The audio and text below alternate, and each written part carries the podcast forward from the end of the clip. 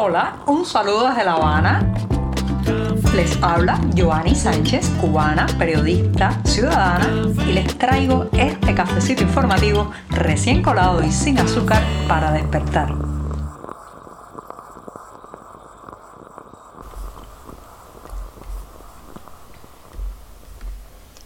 Viernes de hacer resumen, de decir las noticias más importantes del día y de la semana y también de compartir el último cafecito informativo con ustedes este 8 de julio de 2022. Pero claro, antes de decirles los primeros titulares que comenzaré justamente recordando algo que ocurrió casi, casi hace un año.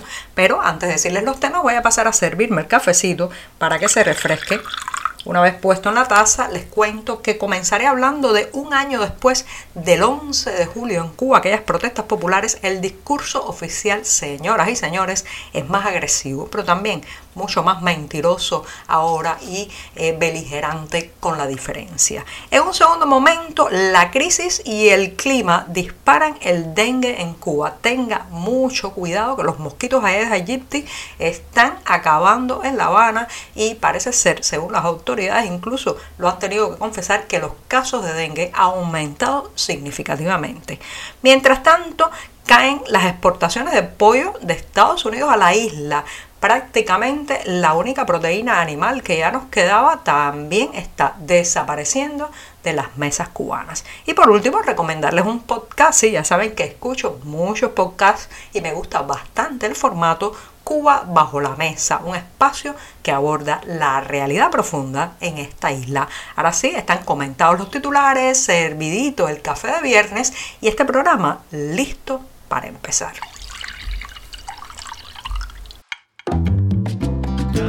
Si eres de los que te gusta estar bien informado, síguenos en 14ymedio.com. También estamos en Facebook, Twitter, Instagram y en tu WhatsApp con este cafecito informativo.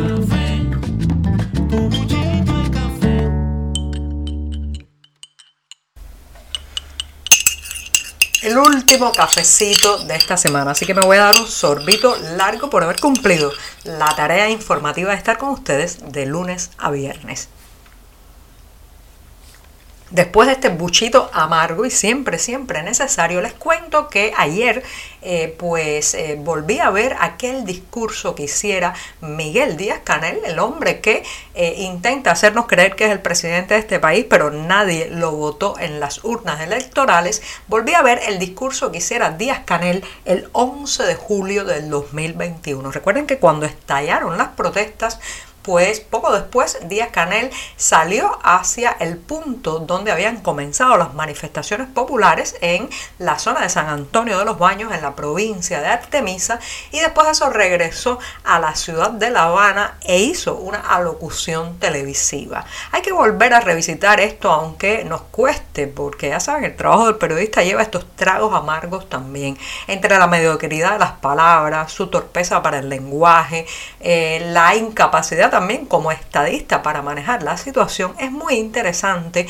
cómo aquella oportunidad fue totalmente perdida para lograr encauzar cambios, transformaciones, aperturas en el país. Fue un discurso de la beligerancia, fue un discurso del odio, fue un discurso de dijo frases tremendas, algunas que se recuerdan mucho como aquello de que la orden de combate estaba dada, pero también dijo otras muy inquietantes como que estaban dispuesto a todo. ¿sí? Eh, habló a nombre prácticamente de un partido, de un bando, pero no hizo su papel de estadista de conciliar, unir, sanar a la población cubana. En un año, ese discurso que dijera entonces Miguel Díaz Canel se ha ido volviendo más bélico, más beligerante, más agresivo, más represivo. Así como escuchan en aquel momento, intentó pues hacer creer que un día después, el 12 de julio, en el momento además que estallaron las protestas en la Guinera donde resultó muerto un joven a manos de la policía,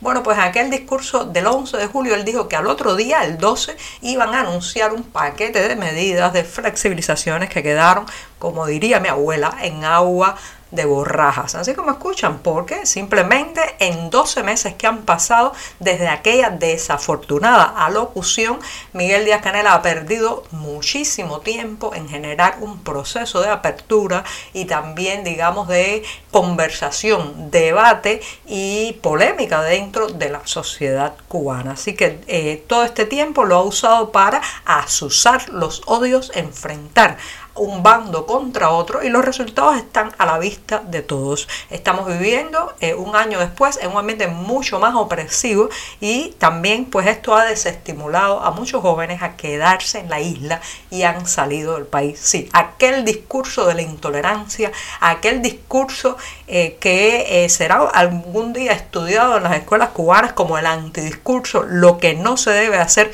si usted es el gobernante de un país, aquel discurso también ha fomentado la emigración. La emigración porque la gente dice, aquí no se puede uno quedar porque aquí cuando se queda un ciudadano que tiene opiniones críticas y quiere ejercerlas de manera pacífica, termina en la cárcel o la policía le dispara como aquel joven de la Winera. Así que a un año prácticamente de ese discurso estamos viviendo en una retórica oficial cada vez más agresiva, más intolerante y más represiva.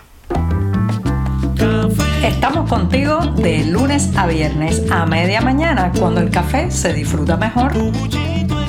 Comparte conmigo, con tus amigos e infórmate con este cafecito informativo.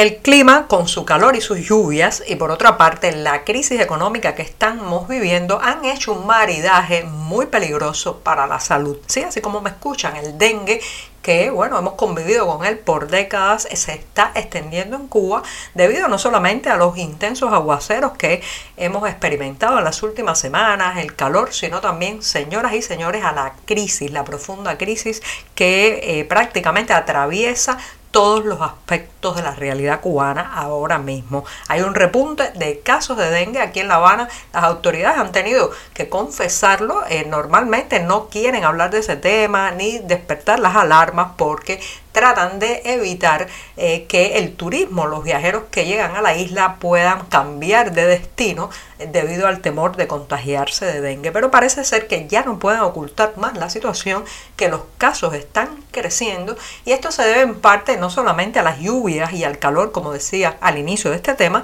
sino a que no hay recursos para fumigar. Tampoco parece que hay recursos como otros años para la llamada batalla o campaña antivectorial, que es buscar aquellos lugares donde hay agua estancada y pueden convertirse en focos para el Aedes aegypti y sus larvas. Así que reitero, la fumigación, nunca pensé que iba a decir que extrañaba la fumigación porque era bastante molesta cuando se hacía, generaba muchas alergias, eh, también había que abrir la puerta de la casa a la intromisión de los fumigadores que muchas veces también informaban a la policía política, pero lo cierto es que estamos extrañando la fumigación porque nos están comiendo los mosquitos, incluso eh, en los pisos más altos de La Habana, donde rara vez antes llegaban estos insectos, están llegando. Así que cuídese mucho que el dengue se extiende por la capital cubana.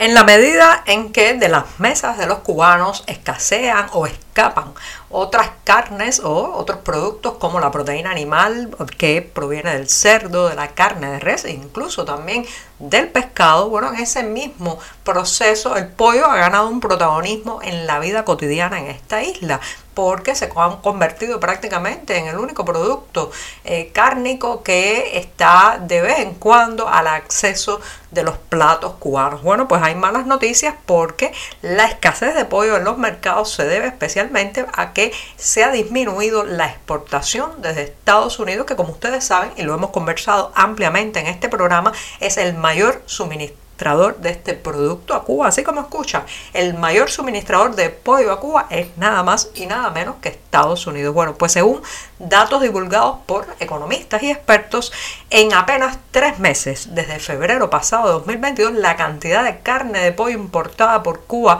desde ese país cayó un 54%, como escuchan, cayó un 54% y claro, no nos lo tienen que decir los expertos ni los economistas, lo estamos notando en los mercados, lo estamos notando sobre la mesa donde también escasea ese producto que se había convertido, reitero, en el sustituto del cerdo, de la carne de res y del pescado desaparecido ya hace décadas de las cocinas cubanas. Y esto es una pésima noticia porque no solamente es que ha caído el número, sino que lo que se importa mayoritariamente son los muslos o los muslos y contramuslos, mientras que el pollo entero, la zona de la pechuga, está prácticamente desaparecida de las ofertas del mercado cubano. Y hoy me despido por todo lo grande en este último programa de la semana porque voy a recomendarles otro podcast. Si se trata de Cuba bajo la mesa, un espacio que eh, lleva el periodista cubano Reinaldo Escobar y que trata temas muy sensibles de la realidad en esta isla. Por ejemplo, el próximo capítulo, la próxima edición de Cuba bajo la mesa abordará el 11 de julio, las protestas, el pronóstico futuro de algún posible estallido, cómo lo vivieron sus protagonistas y también las lecciones que dejó aquella jornada histórica. Así que les recomiendo que busquen en las páginas de 14 y medio Cuba bajo la mesa en la voz de Reinaldo Escobar. Y con esto me despido hasta el próximo lunes. Espero poder conectarme ese día y enviarle el programa, el primero de la próxima semana. Muchas gracias. Por hoy es todo. Te espero el lunes a la misma hora. Síguenos en 14medio.com. También estamos en Facebook, Twitter, Instagram y en tu WhatsApp.